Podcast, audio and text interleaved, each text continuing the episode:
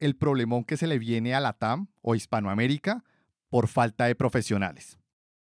Para esta charla la voy a dividir en tres áreas grandes, la cual una vez que finalice un área, abro el micrófono para que las personas que ya lo tengan activo, que me hayan solicitado el micrófono, puedan participar, dar su opinión o hacer preguntas y como darle dinamismo. Voy a iniciar con la siguiente frase. Estamos frente a una de las situaciones más extrañas jamás vistas en la historia moderna de Hispanoamérica. ¿Creen que estoy siendo exagerado? Bueno, empecemos con la charla del día de hoy.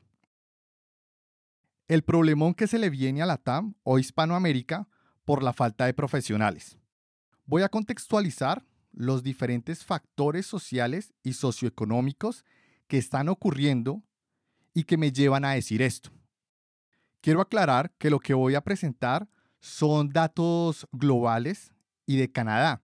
En conjunto voy a hablar del comportamiento de los países que hacen parte de Hispanoamérica y de estos de Colombia, mi país de origen. Y el objetivo es que ustedes participen y me cuenten o nos cuenten de sus países también de origen, ojalá que sean de otros países fuera de Colombia, para al final dar mi mejor explicación de lo que está ocurriendo y lo que va a ocurrir o puede ocurrir en pospandemia. Hay un reporte por parte de la consultora McKinsey donde nos habla de cómo la transformación digital se ha acelerado en estos dos años de pandemia. Como se pueden dar cuenta en la gráfica o en el artículo de McKinsey, el promedio global de usuarios que, que interactuaban digitalmente estaba en diciembre de 2019 en 36%, lo cual significó un salto considerable entre 2018 y 2019.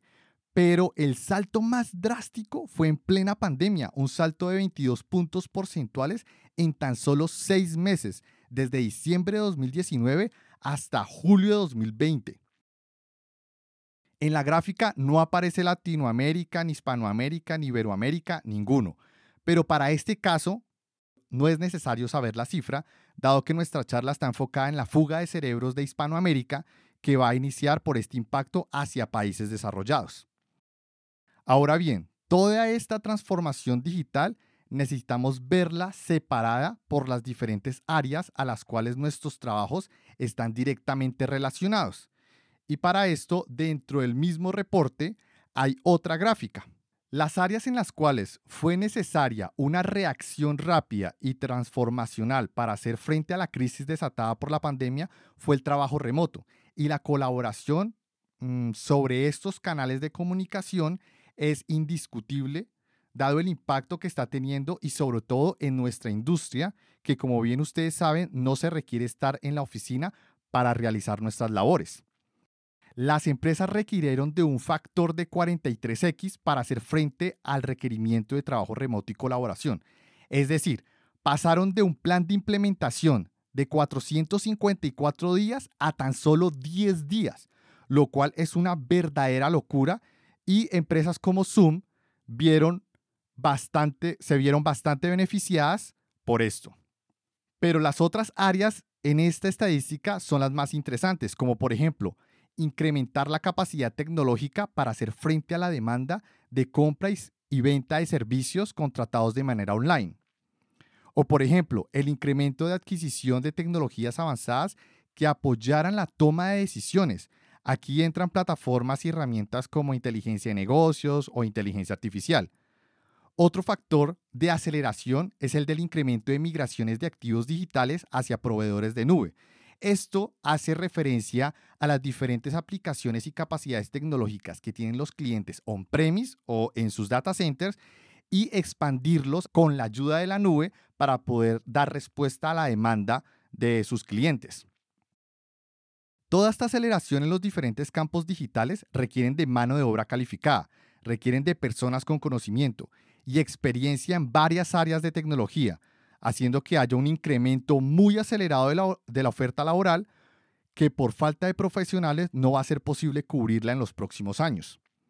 Al menos no en todos los países van a poder cerrar esta brecha, ¿vale? Algunos la van a tener más fácil, otros la van a tener más difícil. Como es el caso de los países hispanoamericanos, que la van a tener difícil y ya vamos a ver por qué. Ahora bien, puede que estos cambios mm, no se mantengan a lo largo de los, cinco, de los cinco años próximos, pero sí ha marcado un hito en lo que a contratación respecta. Y lo más probable es que lo que quede igual requerirá de mucho talento para que las empresas continúen con el desarrollo económico. ¿A qué hago referencia con esto? Mucha aceleración tecnológica en tan poco tiempo posiblemente no se mantenga en el tiempo porque a medida que vamos saliendo de la crisis, posiblemente requiramos, vamos a requerir menos capacidad de cómputo porque las personas también van a empezar a salir a comprar de forma presencial, eh, las compras online puede que disminuya o lleguen a un estado mucho más plano, no ese incremento tan abrupto que hemos, hemos tenido en los últimos meses y años, pues en la crisis de la sanitaria en la cual estamos, pero eventualmente sí va a haber un crecimiento. No creo que volvamos a los mismos estándares o niveles del 2019. Definitivamente vamos a quedar por encima y para esto vamos a requerir de personas capacitadas, de gente con capacidad técnica para poder mantener esta estructura tecnológica de ahora en adelante. El documento es bastante extenso, así que los invito a leerlo completo, que tiene bastantes datos interesantes, puede que los ayude a tomar una decisión de qué camino tomar si quieren cambiar de especialidad o que también están basados en lo que actualmente están haciendo con respecto al futuro que nos espera. Aquí voy a hacer el primer corte. ¿Qué piensan de los datos que les acabo de compartir? Hola Héctor, bien, bien, te escucho. Excelente.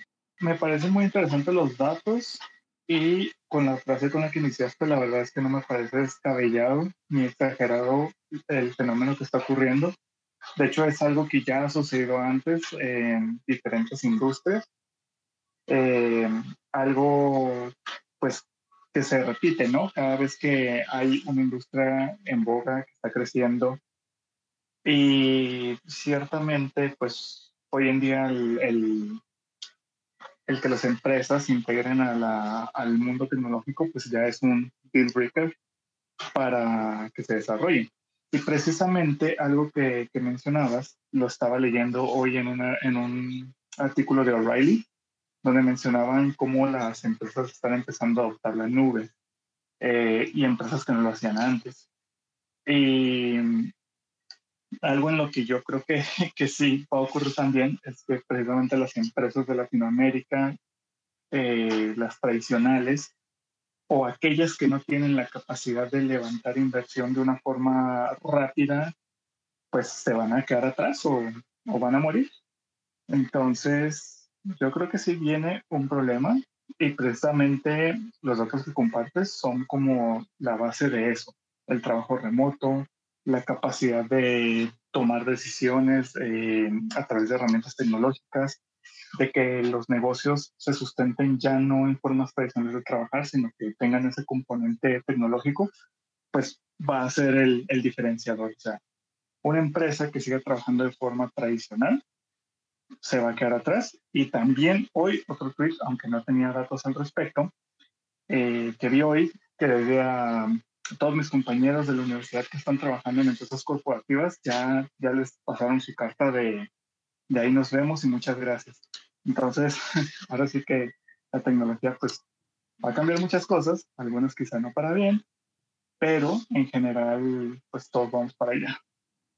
Sí, definitivamente. Y el punto que tú decías de nube, en, este estudio, encuesta que hizo la consultora McKinsey, dice que el incremento de migraciones de assets o activos digitales hacia la nube para expandir capacidad de cómputo para responder a la demanda se ha acelerado en un factor de 24. Es decir, proyectos que normalmente hacia la nube tardaban 547 días, poco, casi dos años, ahora se están acelerando a un término de 30 días, entre 23 a 30 días.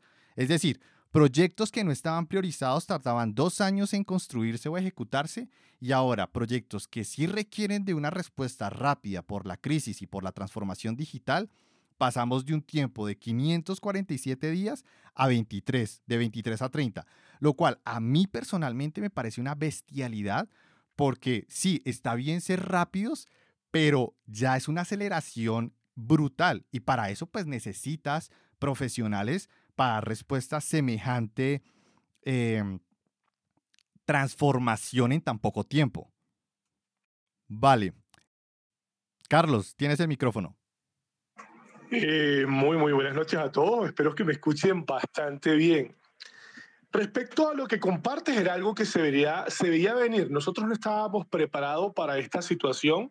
Es más, aún no estamos preparados para esta situación y la demanda es bastante alta. Yo, pues, mientras estabas hablando, yo pensaba en algo que le recuerdo mucho a mis alumnos y es, muchachos, la cosa está completamente loca hay una necesidad impresionante de producir eh, productos digitales que no hay abasto. Necesito que ustedes se pongan las pilas porque necesitamos gente, no hay gente. Yo estoy que me voy a volver loco y ya el tiempo no me alcanza para satisfacer las necesidades, las, esas cantidades de necesidades que hay.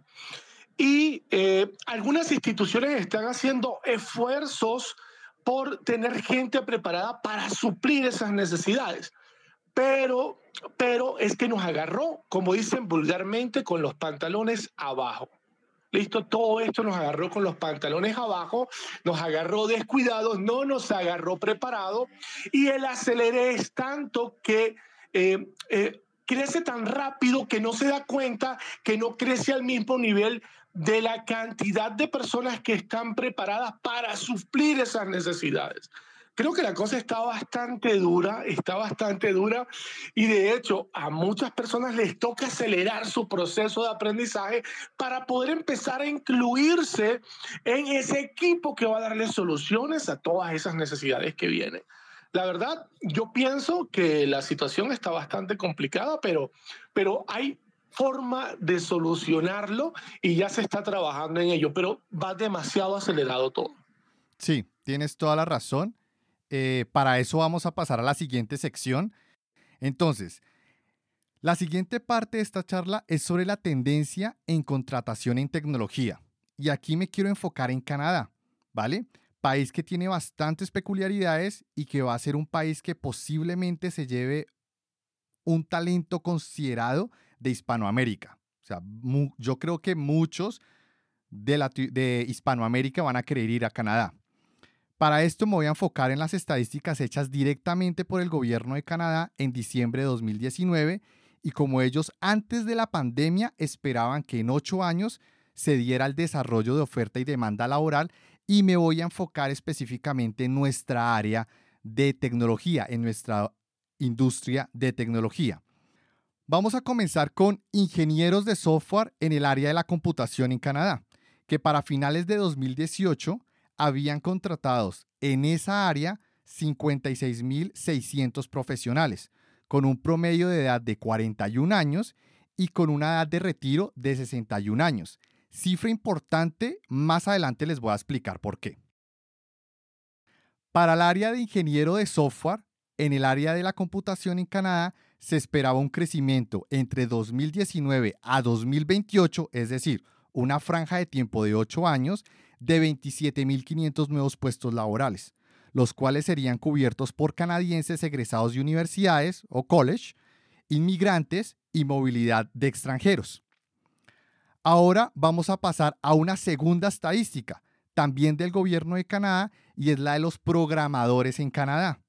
Aquí las cifras son más grandes, con un número de empleados de 167.900 para finales de 2018, con un promedio de edad de 39 años y con una edad de retiro de 61.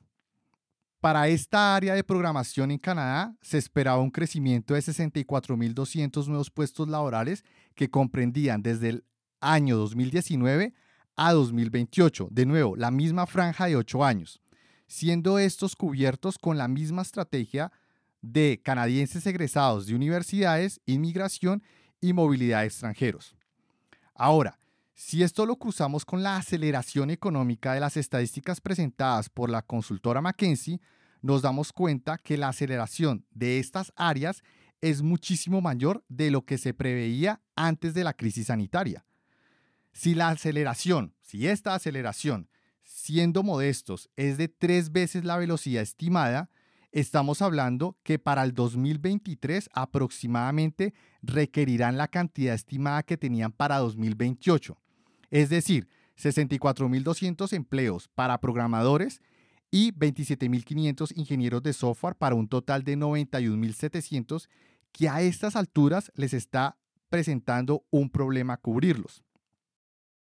Quiero también dejar claro que países como Canadá, Estados Unidos, países europeos, Rusia, Nueva Zelanda, Australia, entre otros, están enfrentando un crecimiento en la demanda de profesionales.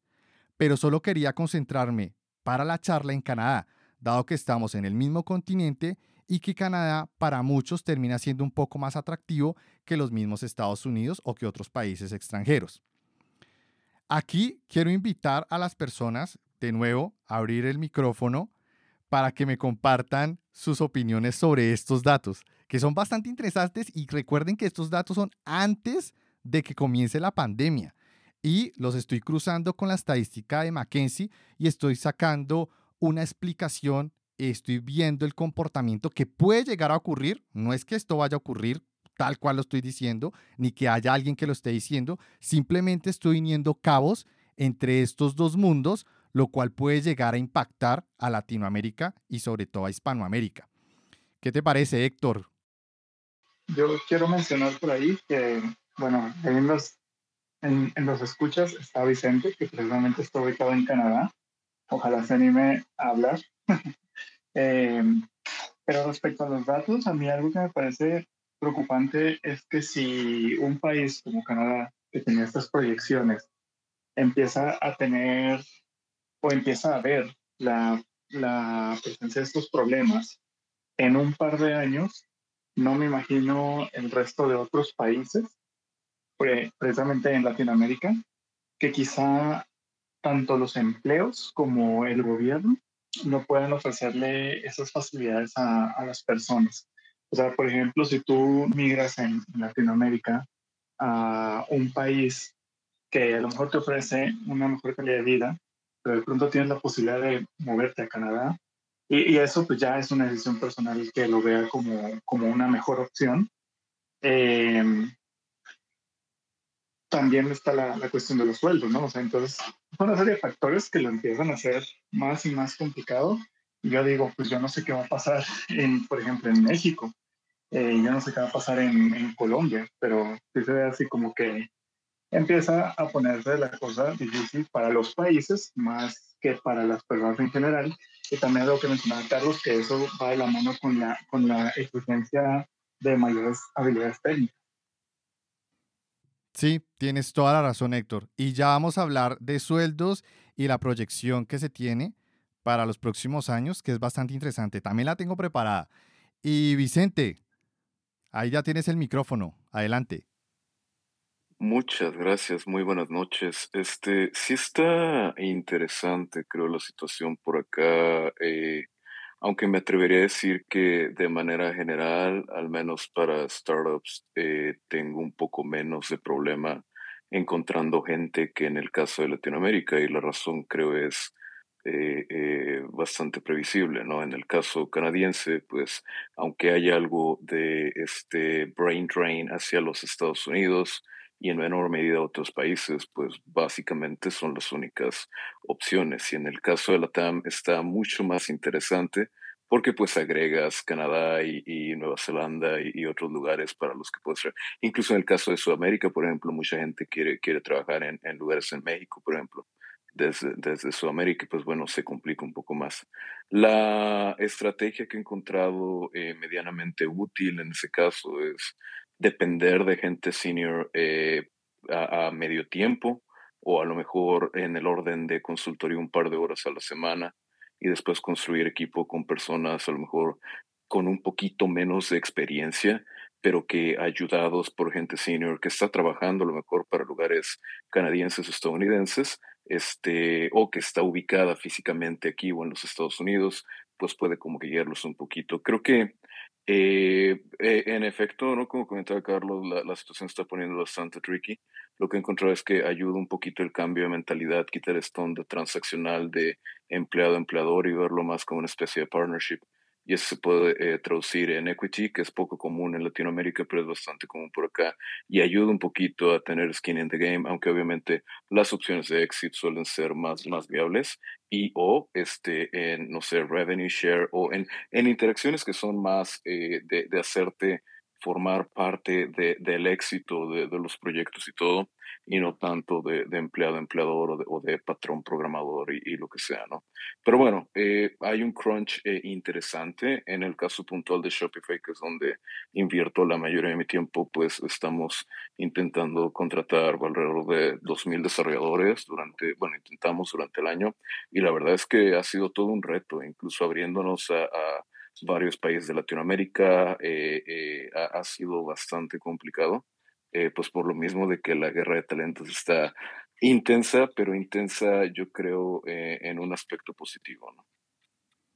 Genial, Vicente. Y esto, pues viniendo de una persona que vive allá, es interesante escuchar que realmente los datos sí reflejan la situación y la demanda y la oferta que se está viviendo en torno al menos en los cargos y puestos en la industria de la tecnología. Entonces, me agrada porque yo dediqué bastante tiempo a buscar estos datos y que realmente fueran confiables, porque no quería cometer errores. De igual forma, también invito a todo el mundo a ir a mi perfil en Twitter o acá en la parte superior del space y guarden los links de las estadísticas, de la, de las fuentes, porque finalmente no se lleven lo que el resumen o lo que estamos hablando acá. La idea es que ustedes también profundicen, que puede ser también una gran oportunidad para ustedes y, e identificar un área en la cual les guste y que tengan un potencial de ser contratados, ya sea en forma remota desde Canadá o migrar hacia allá. Al menos en este contexto que estamos hablando el día de hoy, porque pues podemos buscar estadísticas y otras de otros países, ¿vale? Entonces voy a colocar los mute a todos de nuevo y vamos a ir con la tercera y última parte de esta charla. Ahora sí, a responder la pregunta que se pueden estar haciendo. ¿Por qué Hispanoamérica va a tener un, un problemón por falta de profesionales? Cada uno de nuestros países hispanoamericanos tiene sus propios problemas individuales, ya sea de seguridad, corrupción, mala economía, etcétera, etcétera. Algo que es un común denominador es que muchos, incluyéndome, ya estamos abiertos a la posibilidad de migrar hacia países donde con nuestra industria, o a la que pertenecemos y en la que trabajamos, es posible que tengamos un mejor estilo de vida. La otra opción que se nos abre a todos es el trabajo remoto, que al menos para Colombia es mucho más seductor dada la devaluación de nuestra moneda, una de las más afectadas por la crisis sanitaria. No menciono a Venezuela porque están en otras ligas. Y se los digo con todo el respeto a mis hermanos venezolanos, ¿sí? Eh, estaríamos segundos después de ustedes. Entonces, en cuanto a términos monetarios, ¿cuánta es la diferencia económica de una oferta laboral extranjera y una local? Aquí me voy a concentrar en hacer el comparativo con Colombia. La idea es que ustedes hagan sus estimaciones si están muy lejos, muy cerca de lo que se ofrece en Canadá y para hablarlo en, en, el, en el espacio más adelante. ¿Listo?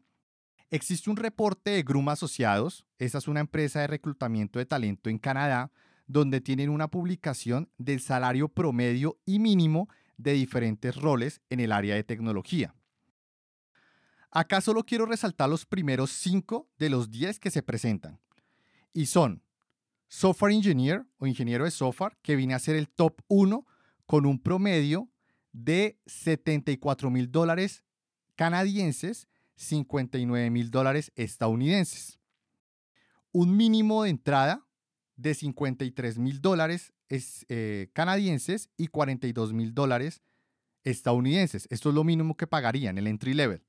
Y el top 10, el top 10% de los que hacen parte de este cargo, que tienen este cargo, ganan alrededor de 100 mil dólares canadienses 80 mil dólares estadounidenses. ¿Listo? De aquí en adelante solo diré el salario en dólares estadounidenses para que a cada uno se les facilite hacer la conversión en sus respectivas monedas, ¿vale? De sus países. El segundo es Development Operation Engineer o DevOps, que tiene un entry level de 44 mil dólares estadounidenses. El tercero es Software Architect, mi área, o al menos en la cual tengo más estudios, experiencia, un entry level de 61 mil dólares estadounidenses. Esto es anual, ¿vale? El cuarto lugar es Full Stack Developer, un entry level de 39 mil dólares estadounidenses anuales o 3.250 dólares mensuales. El quinto lugar es para el Front-End Developer con 33 mil dólares anuales y 2.750 dólares mensuales estadounidenses.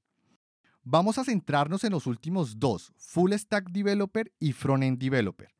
Entre los dos, el promedio de sueldo mensual es de 3 mil dólares estadounidenses aproximadamente.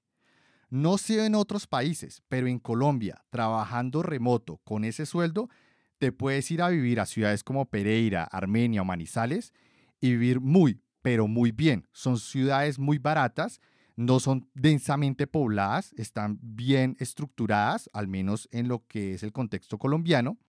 Y también, inclusive en ciudades donde el costo de vida es un poco elevado, como Bogotá, Medellín o Barranquilla, la verdad estarían en una situación bastante cómoda y favorable. Pero, ¿cómo confiar en que realmente va a haber este tipo de ofertas y beneficios para extranjeros en Canadá?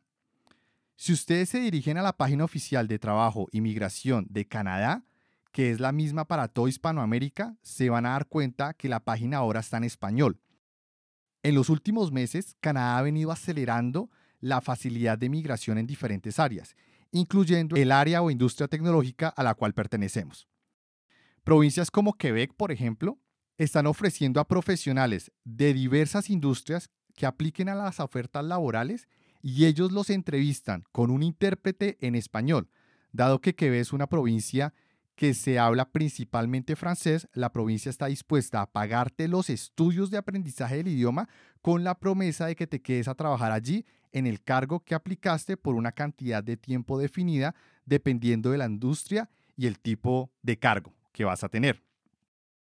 Hace poco hablaba de la edad promedio en los puestos laborales de programador e ingeniero de software en Canadá. ¿Se acuerdan? Que es de 40 años aproximadamente y con una edad de retiro de 61 años.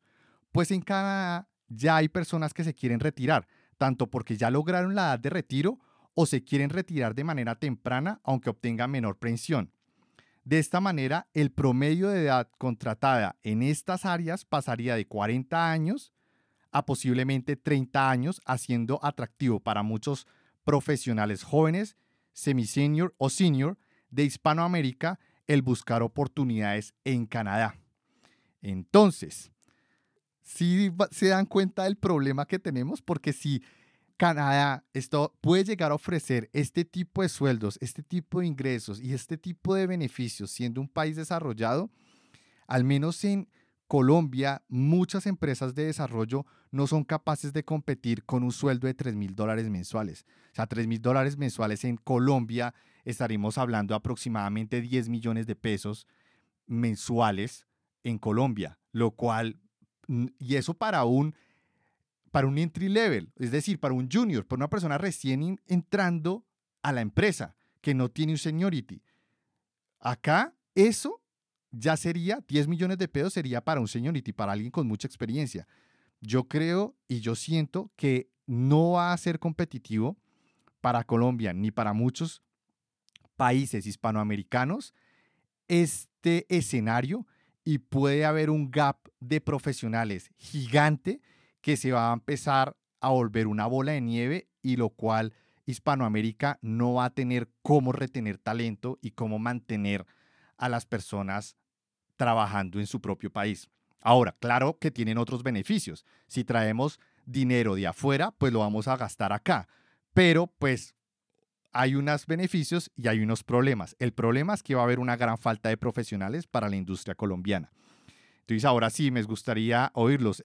Carlos, eh, bueno, ahora que estabas hablando de ello, eh, pensé que ya no hay una fuga de cerebros, sino un rapto de cerebros. ahora estamos siendo raptados. Las necesidades aumentan, eh, los beneficios que brindan otros países respecto a los beneficios que obtenemos en nuestro país de origen, la, la, la brecha que los separa es bastante abismal. Si de hecho ya de aquí mismo hay falencias o falta de potencial, personas potenciales para trabajo. Y ahora imagínate ahora que empiece el rato. O sea, el rato no, no, no apenas va a empezar, ya el rato comenzó. De hecho, muchas personas visualizan el hecho de poder hacer una migración virtual, por así decirlo, a oportunidades en otros lugares. Porque como decías tú yo ahorita, un sueldo de 3.500 dólares aquí en Colombia es un sueldo bastante interesante que te permite estar ubicado en un lugar cómodo y que te permite darte ciertas comodidades especiales. Eh, digamos, competir, las empresas locales, competir con esas empresas de afuera va a estar bastante, bastante complicado. Yo creo que ese es uno de los problemas más grandes. Las condiciones laborales a nivel remoto aún no se han asentado. No sabemos cómo este comportamiento de contratación remota desde un país extranjero hacia un país eh, como Latinoamérica, cómo van a ser las condiciones de impuestos, cómo van a ser las condiciones de pago, de transacciones internacionales, de la parte de salud todo eso aún hay una incógnita gigante alrededor que, claro, eventualmente la irán aclarando, pero por el momento, aún así, para un país latinoamericano es una ganancia o un sueldo bastante interesante. A pesar de quitarle el pedazo de la torta de los impuestos, sigue siendo bastante interesante para Latinoamérica, ¿vale? Voy a colocar acá a Vicente. Dale, Vicente. Sí, no, muchas gracias. Este, creo que el, el, algunos puntos son válidos. Eh, particularmente el caso del francés, estás hablando de, de, Quebec como provincia, no, no de Montreal, que es una, un, un caso aparte. De hecho, Montreal está intentando repelir la, el bill C10, creo que es de Quebec, donde básicamente todo tiene que estar en francés bajo el argumento de que Montreal es una ciudad mucho más cosmopolita, mucho más este, abierta a migración, etcétera, versus el resto de la provincia que es bastante conservador en cuanto a idioma, costumbres, religión, y yara. Pero bueno, no hablabas, yo creo que acertadamente, de la diferencia en cuanto a estilo de vida, en cuanto a nivel de vida, en cuanto a paz y tranquilidad, si quieres, versus algunos lugares de Latinoamérica. Pero eso incluye o implica que te vas a quedar aquí donde el costo de vida es bastante más alto. Idealmente, vas a tener todavía un disposable income mayor que el que tienes en, Latinoamérica, pero en mi experiencia no es tan grande como, como podría sonar por, por el, el hecho de que sea bastante dinero a nivel nominal en, en moneda este, local, ¿no? Eh, y, y, hay, otro, hay otra, otra serie de factores a considerar. Si te vas a regresar a, a no sé, la Argentina, Colombia, México, eh, eventualmente puedes perder o puedes atrasar la posibilidad de obtener un, eh, una residencia permanente o ciudadanía, porque, pues bueno, parte de la estipulación es que un porcentaje de tiempo lo vivas aquí en el país, creo que es tipo el 80% de tus primeros seis años o algo así, ya, no recuerdo, ¿no? Entonces, otra pequeña nuisance como que para comparar peras con peras, manzanas con manzanas, ¿no? Eh, y, y, la otra es que, bueno, si, si quieres tener un trabajo remoto 100% que pague baseline canadiense o estadounidense. Los hay, he tenido la fortuna de conseguirlo para algunos muchachos, pero está muy cañón, son los menos. Aparte de mí, le gustaría que se normalizara el pagar los mismos salarios en los Estados Unidos, en Canadá y en Latinoamérica, pero también me tengo que pensar en las implicaciones para el mercado ya caliente y ya bien complicado que hay por talento en Latinoamérica y decir, güey, de estar bien canijo. Hay pockets donde por cuestiones legales o por cuestiones este, financieras, como en Venezuela o en Argentina o en Cuba, que es bien complicado pasar dinero para allá y que si lo pasas te hacen un tax en, en Argentina, es cosa como de 50, 60% hora, luego ahí te va, eh, donde, bueno, todavía existe un poquito más de posibilidad de encontrar gente local, pero fuera de ahí, fundamentalmente, y, y ojo que yo soy, like, advocate por, por homogeneizar el, el, el, el, pago en la medida de lo posible, pero sí es un arma de dos filos de la que toca estar consciente relacionada justo con, con el tema que estás tocando, ¿no? Digo, no me lo pongo en la mesa. Claro, buen punto, Vicente. Acá hay algo que, que quiero también eh, expandir con respecto a los datos que traje. Y es que elegí Canadá porque había mucha información de Canadá. Yo ya he estado revisando el país, las ofertas, las oportunidades, y de hecho es uno de los, mi top 3 en los cuales pues quiero ir a vivir y trabajar. Eh, me parece interesante. Claramente hay que tener todo eso en cuenta, pero eso les dije, es un problemón que probablemente vaya a tener Hispanoamérica y Latinoamérica en los próximos años. Puede que no ocurra, puede que sí ocurra, puede que Canadá flexibilice el tema de impuestos si trabajas remoto. Simplemente ya no te va a sacar una tajada más grande porque tiene que negociar impuestos entre dos países, Canadá y Colombia, para contratación remota. No sé eso cómo a futuro pueda llegar a cocinarse, porque pues es una realidad que ya vamos a empezar a vivir de ahora en adelante por todo el tema de la situación actual de la crisis sanitaria y el coronavirus que vivimos de pandemia. Pero sí, tienes toda la razón. Ahora, esto es Canadá, pero hay planes y hay opciones para Nueva Zelanda, hay planes y hay opciones para Australia. Increíblemente, países como Alemania están empezando a flexibilizar los requerimientos necesarios para ir allá a trabajar, estudiar y, bueno, desarrollarse profesionalmente, lo cual no se veía tanto antes de pandemia y ahora se ve que constantemente están viendo cómo atraer talento, cómo empezar a fortalecer su mercado profesional porque finalmente van a haber gaps. Un dato interesante es que en Colombia, en Colombia hay un gap de profesionales, alrededor de 100 mil profesionales solo en Colombia, que el Ministerio de las TIC, ¿sí? en Colombia, que es el que se encarga de todo el tema de tecnología en Colombia, ya armó un plan para capacitar a estas personas para que entren al mercado laboral. ¿Cuál es el problema? ¿Qué tal que el gobierno hace un gran esfuerzo para cubrir ese gap profesional y estas personas que obtienen ese título, ese conocimiento, sencillamente aprovechan la oportunidad que ahora les da tener y saber sobre una tecnología y sobre un área e irse del país o trabajar remoto. Entonces, claro, todo esto son conjeturas que es posible o no que ocurran, pero me parece interesante ponerlas sobre la mesa y empezar a hablarlas porque es algo que, pues pucha, es, es que nos va a pegar de alguna u otra forma. De alguna u otra forma va a haber algo que impida que el país crezca al ritmo que se espera simplemente por falta de profesionales, ¿vale?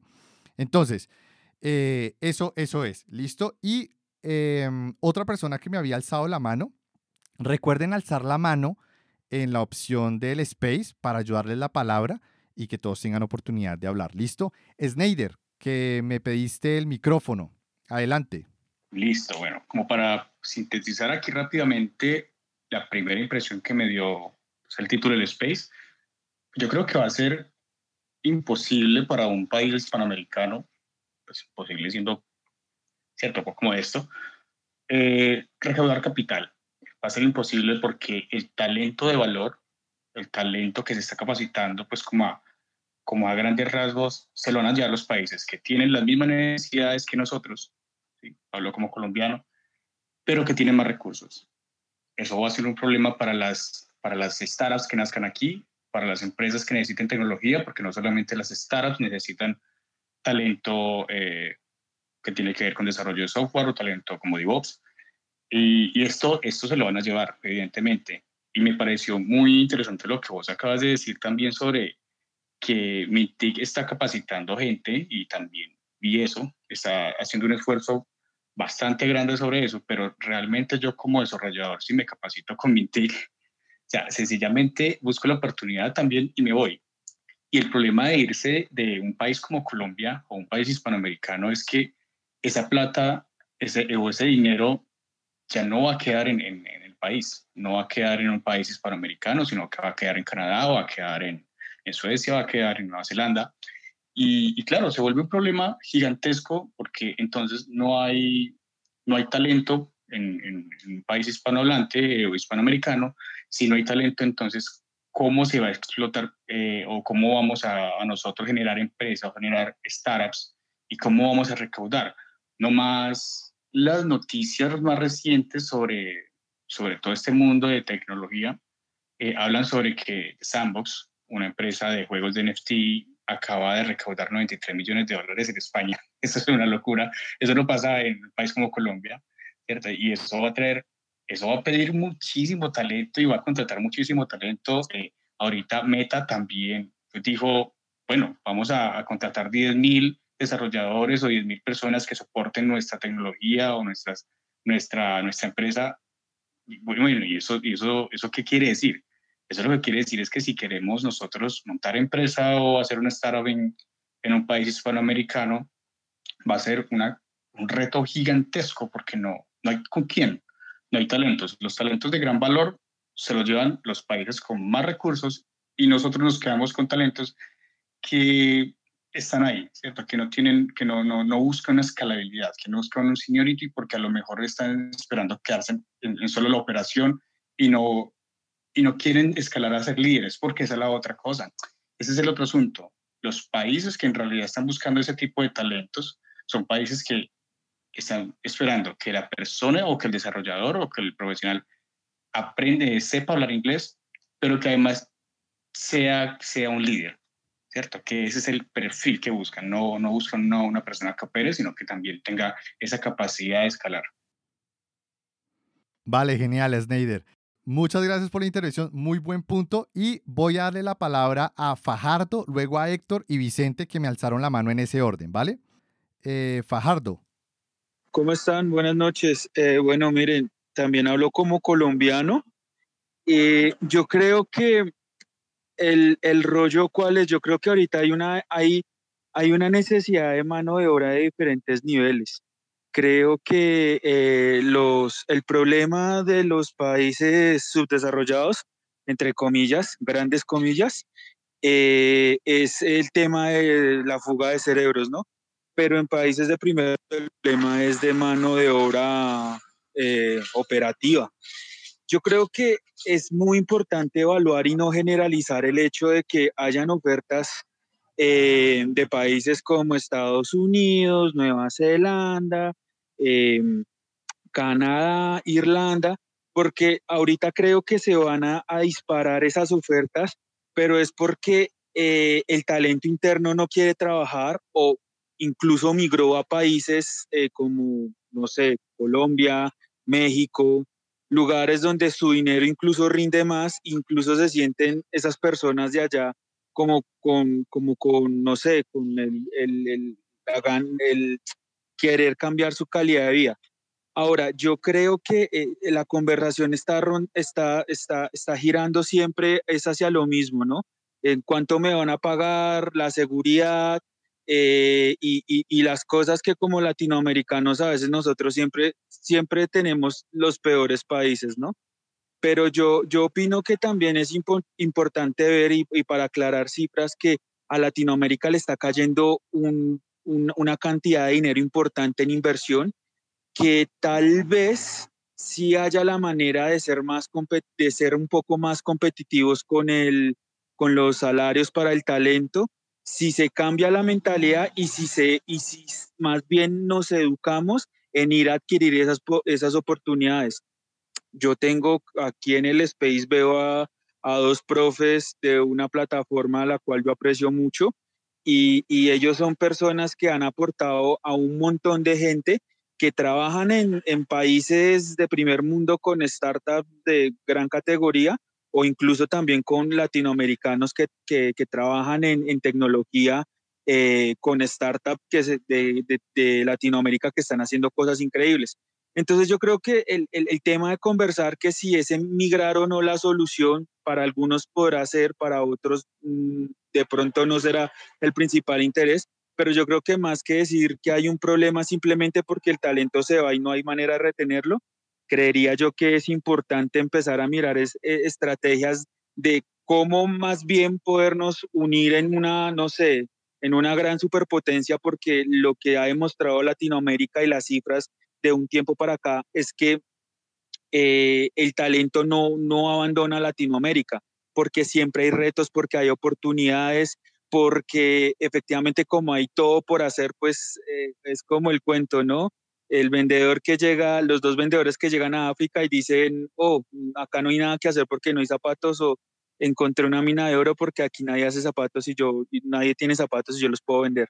Entonces es como, como, como también revisar la perspectiva y, y, yo creo que en todo lado, hace poco vi unas noticias de falta de suministros en el primer mundo en Reino Unido, veo graves, grandes problemas de, de, de mano de obra en Canadá en todos los niveles, veo problemas grandísimos de, con el precio inmobiliario en Estados Unidos, problemas climáticos en, en partes donde el, el, frío es muy duro.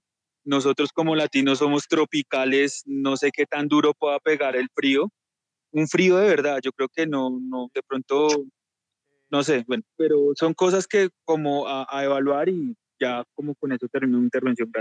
Vale, sí, claro, claro, tienes, ahí tienes un punto, tienes toda la razón.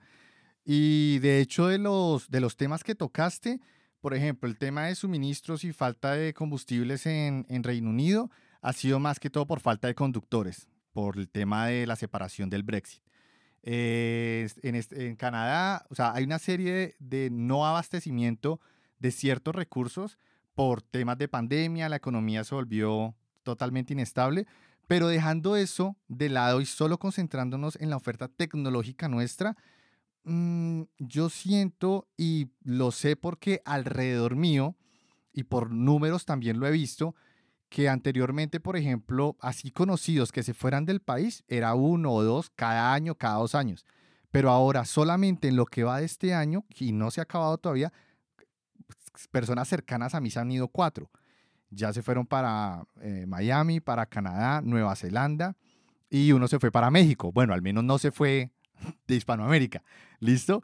Pero sí se está viendo ese comportamiento. Ahora, eso es una experiencia personal, yo sé que eso no hace parte de una estadística, pero si ves los números de estadística como tal, sí se está empezando a ver un flujo de fuga de cerebros y se está acelerando porque la pandemia evidenció demasiados problemas de nuestro gobierno y elevó las cifras de desempleo y de violencia demasiado. Y hablando de Colombia, pues no es un tema a puerta cerrada, es un tema evidente a nivel mundial de la situación que estamos viviendo y pues que finalmente va a terminar motivando a que la gente pues se vaya. Como digo, estos son conjeturas. Uh, ojalá poder tener la versión, la segunda versión de esta charla en un año y ver cómo ha avanzado el tema. Siguiente, Héctor, dale, que me, acá hay un montón de manos alzadas y de solicitudes de micrófono impresionantes pero voy a, solamente los últimos cuatro. Héctor, Vicente, Alex y Gabriel y terminamos porque si no se nos alarga y ya son las 11 de la noche. Entonces, Héctor, dale. Listo. Eh, yo quería destacar algo que había mencionado Snyder eh, respecto a, por ejemplo, las startups en Latinoamérica. Y es que a las startups pues le va a pasar lo mismo que, algo similar al, al talento en, en Latinoamérica, porque por ejemplo, cuáles son las startups que pueden pagar bien o que te pueden ofrecer esas condiciones laborales, como decía Vicente, más de, más de partner que, que de empleado. Son aquellas que consiguen levantar inversión y generalmente de dónde viene esa inversión, pues viene de, de otros países, ¿no? ¿no? No precisamente de Latinoamérica o de fondos de, de, este, de Venture Capital, que pues a lo mejor está en la TAM, pero es grandísimo. Entonces, también eso es para, para pensarlo, ¿no? Porque al momento de a lo mejor de buscar una oportunidad y, y decir, bueno, me voy a unir a una, a una, startup porque me ofrece lo que busco, también puede estar por una situación similar, ¿no? Eso ya es para considerar en distintas cosas. Y en general, creo que también las empresas grandes les pasa eso, ¿no? O sea, las empresas corporativas eh, no escalan de la misma forma, no crecen, no, no crecen de la misma manera, no se desarrollan igual eh, tienen una cultura de trabajo diferente y ahí es donde llegan también otras empresas grandes de, de software, como las, las famosas consultoras, Nearshore, etcétera, que incluso ya se empiezan a ver prácticas de contratan a gente y la tienen ahí con tal de pues no batallar por buscar y, y están ahí hasta que sale algún proyecto y eso también implica que el, que el talento queda retenido, por, por así decirlo. Entonces, ese problema se empieza a manifestar, empieza a ser más evidente y cuando a las personas les dices, oye, pero ¿por qué estás ahí? o ¿por qué, por, por qué, por qué estás en esa situación? La mayoría te van a decir, no, es que es el sueldo, el sueldo no me lo ofrece una empresa de mi país. Y nada más ya para, para cerrar, hace no mucho platicaba con mi novia, por ejemplo, y yo le decía, mira, yo tengo 10 años que egresé de la universidad de la carrera de administración. Personas que tienen el mismo tiempo de experiencia, 10 años, eh, sus sueldos son de mil dólares. Y yo digo, o sea, mil dólares en, en, tech, pues no es, no es así como que tú digas, wow, la gran cosa. O sea, es algo que en, lo que tú partes y empiezas a crecer quizá.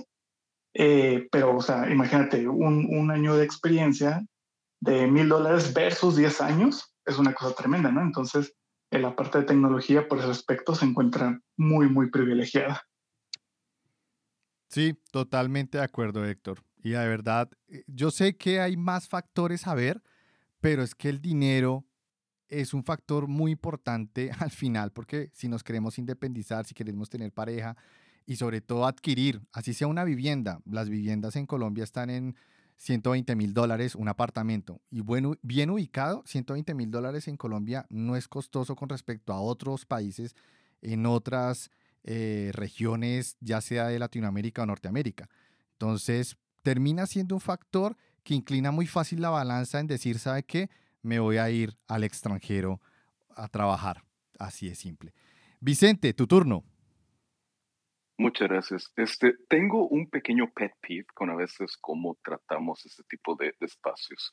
Y la realidad es que me cala un poquito que nos enfocamos demasiado en hacer mención de los problemas que creo que todos conocemos y siento no necesario no necesariamente en encontrar soluciones. Y sobre todo porque veo a raza aquí bien fregona, por ejemplo, veo a, veo a Yeduan o a Estela, que, que, pues bueno, están en los Estados Unidos o en Canadá trabajando para empresas rifadas, con un buen de experiencia, de los cuales podríamos obtener insights súper valiosos y no lo estamos haciendo. Y sabes qué, creo que lo mismo están haciendo estas startups que, que dicen eh, estar en problemas.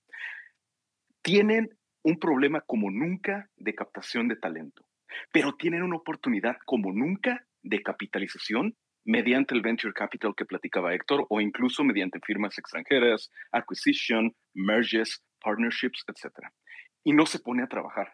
Pero yo creo que si agarras a Yeduan, güey, y le dices, oye, te voy a pagar más o menos el market rate de lo que estás haciendo ahorita en Airbnb, porque me des una hora de consultoría a la semana o una hora de consultoría cada dos semanas, lo va a hacer y eso va a ser, si lo, si lo metes a tu equipo, va a rendir 10x. Y eso es lo que yo estoy intentando hacer, por ejemplo, con, con, con Alex en algunos lugares con los que estoy colaborando o, o de alguna manera con, con, otras personas, con que intentar conectarlos, intentar galvanizar a gente que ya tiene experiencia, cuyo rate sí probablemente esté fuera de lo que se puede pagar como, como full time o, o de 24/7, pero que puede multiplicarse por la cantidad de muchachos que tienes trabajando este, de 9 a 5, ¿no? Entonces, de nuevo, sugiero o al menos lo que yo he practicado y ha tenido buen resultado en Latinoamérica, es un cambio de mentalidad de necesito un super senior a necesito alguien o un grupo de personas casi seudónimas, como dice Balaji, cuasi seudónimas, que estén apoyando a mi equipo ocasionalmente y que nos estén guiando en la dirección correcta, motivando y verificando que técnicamente o que en algunos otros aspectos vamos, vamos de la manera que queremos, ¿no? Güey, de nuevo, el problema que tienes es único es, es algo que no se ha visto nunca en Latinoamérica o en el mundo, pero la oportunidad que tienes con la experiencia de raza migrando, con la experiencia de raza adquiriendo conocimiento en like super top companies alrededor del mundo, de jalarla con ese capital que nunca habías tenido o con el ownership que nunca habías visto porque toda la onda de equity y de, de co-ownership era nunca vista en Latinoamérica, las posibilidades de éxito de, de también eran mínimas. Es, es, es, una oportunidad enorme que tienes enfrente, güey, y que no, que no puedes desaprovechar. Digo, está cañón y, se vale a veces decir, oye, nos las estamos viendo muy difíciles, me gustaría que lo mejor no fuese tan injusto, que la sociedad en Latinoamérica no estuviera tan yere, absolutamente válido.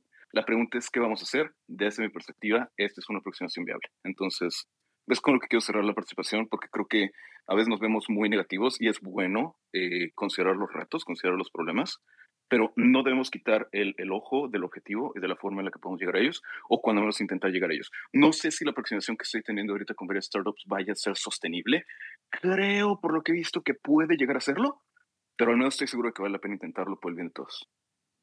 Muy buen punto, Vicente. Me gusta mucho porque sí, tienes toda la razón. Yo enfoqué la charla como los eventos adversos que está pasando Latinoamérica y que al final hicieron que varios problemas que tenemos nosotros como región se evidenciaran aún más.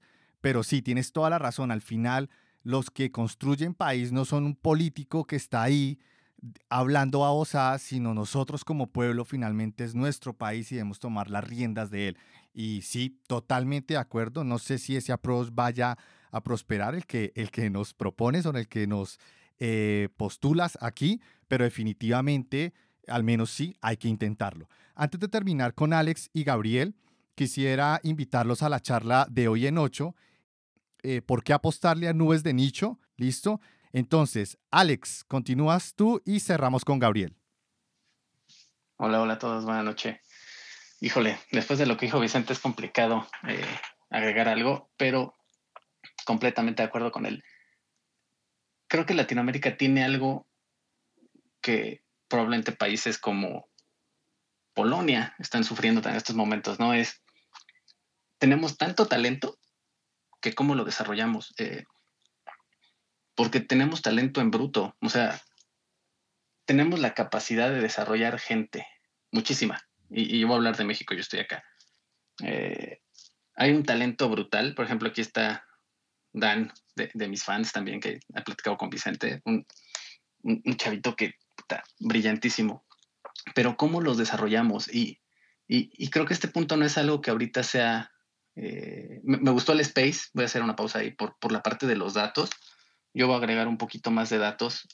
Eh, el año pasado, el World Economic Forum eh, sacó una iniciativa que se llama el Rescaling Revolution. Ahí sí lo pueden buscar.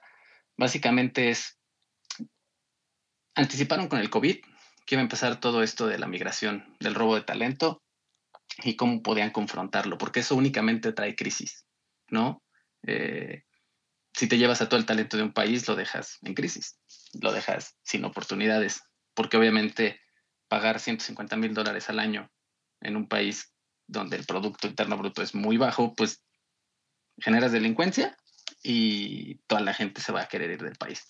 Entonces trataron de anticiparse y generaron un plan, este de Rescaling Revolution, donde el, objetivo es hacer o planear que la gente cambie sus habilidades, eh, empezar a meter habilidades blandas, eh, porque es lo único que nos diferencia de la inteligencia artificial y de la automatización.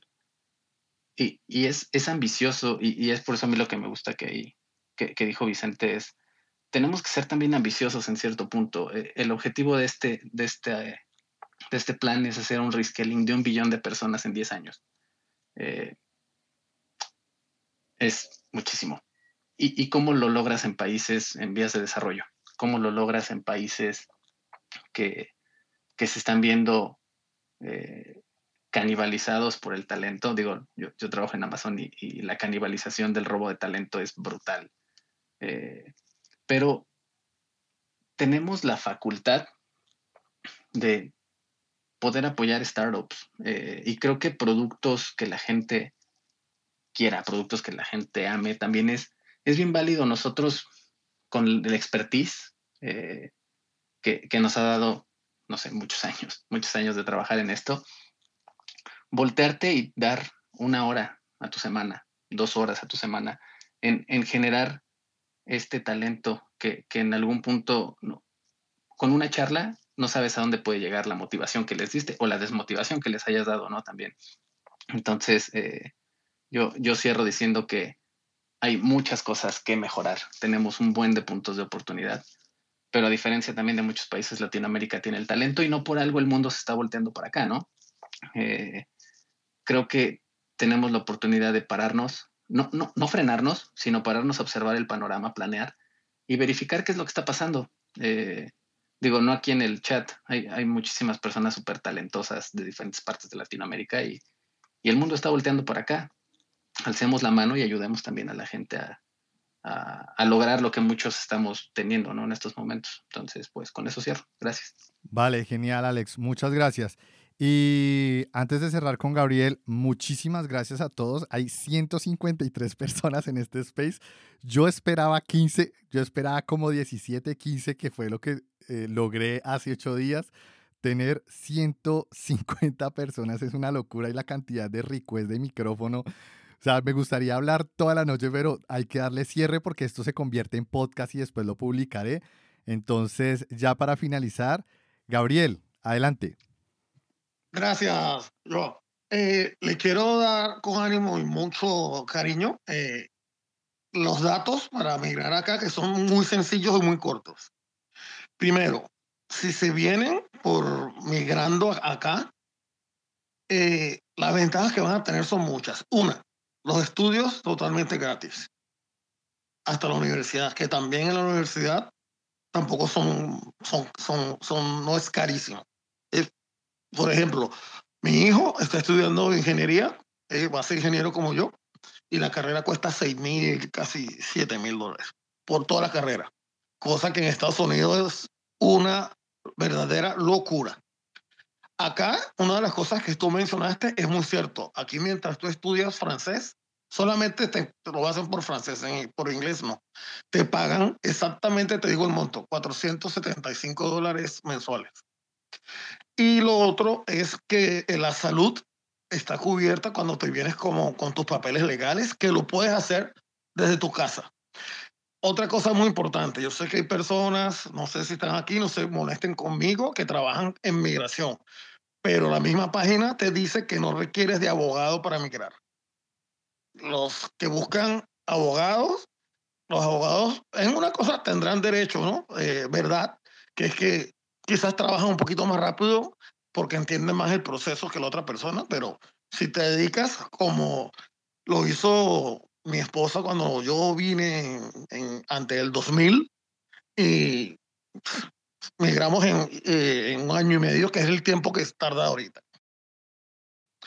Lo otro, eh, una de las cosas que trabajar por, por remoto, eso está acá eh, regularizando mucho el gobierno porque le, está, le puede quitar empleos a las personas locales. Entonces, el gobierno apoya es que la gente venga para acá.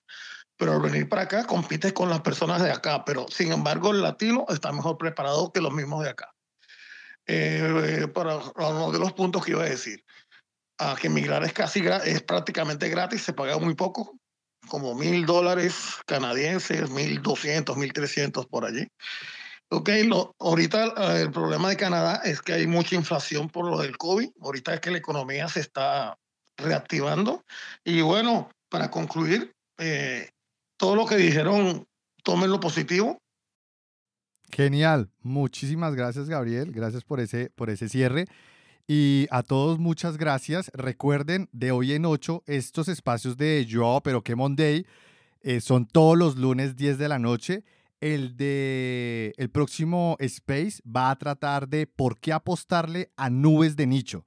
Twilio, DigitalOcean, ServiceNow, Scale, Vercel, Heroku, Linode, todas estas nubes de nicho, por qué apostarle y por qué aprender de ellas, que es un gran campo en el cual pues también hay mucho trabajo allí. Un abrazo y nos vemos en el próximo Joao, pero qué Monday. Hasta luego.